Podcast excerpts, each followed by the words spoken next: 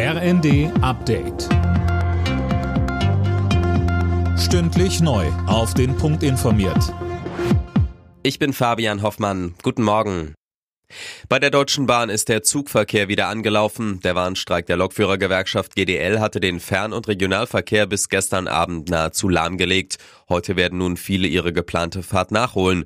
Bahnsprecher Achim Staus. Die Züge werden vor allem in den Vormittagsstunden sehr stark belegt sein. Wir gehen aber davon aus, dass wir sowohl im Regional- als auch im Fernverkehr nahezu das vollständige Angebot fahren können. Die Bahn bittet alle, die heute nicht unbedingt von A nach B wollen, ihre Fahrt nochmal zu verschieben.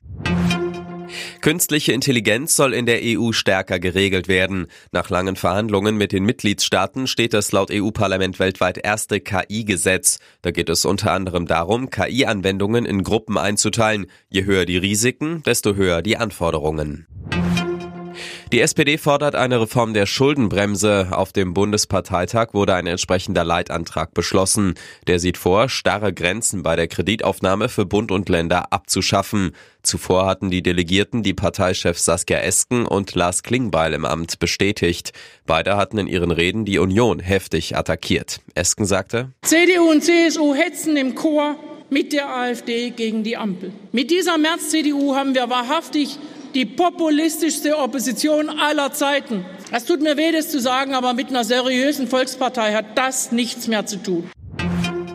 Russische und belarussische Sportler können als neutrale Athleten an den Olympischen Spielen in Paris im kommenden Jahr teilnehmen. Laut IOC dürfen sie aber keine Verbindung zur Armee oder Unterstützung für den Krieg in der Ukraine gezeigt haben. Mannschaften der beiden Länder sind nicht zugelassen. In der Fußball-Bundesliga hat die TSG Hoffenheim ihre Durststrecke beendet. Nach zuletzt vier Spielen ohne Dreier besiegte die Mannschaft den VfL Bochum vor heimischem Publikum mit 3 zu 1 und bleibt auf Kurs Europa. Alle Nachrichten auf rnd.de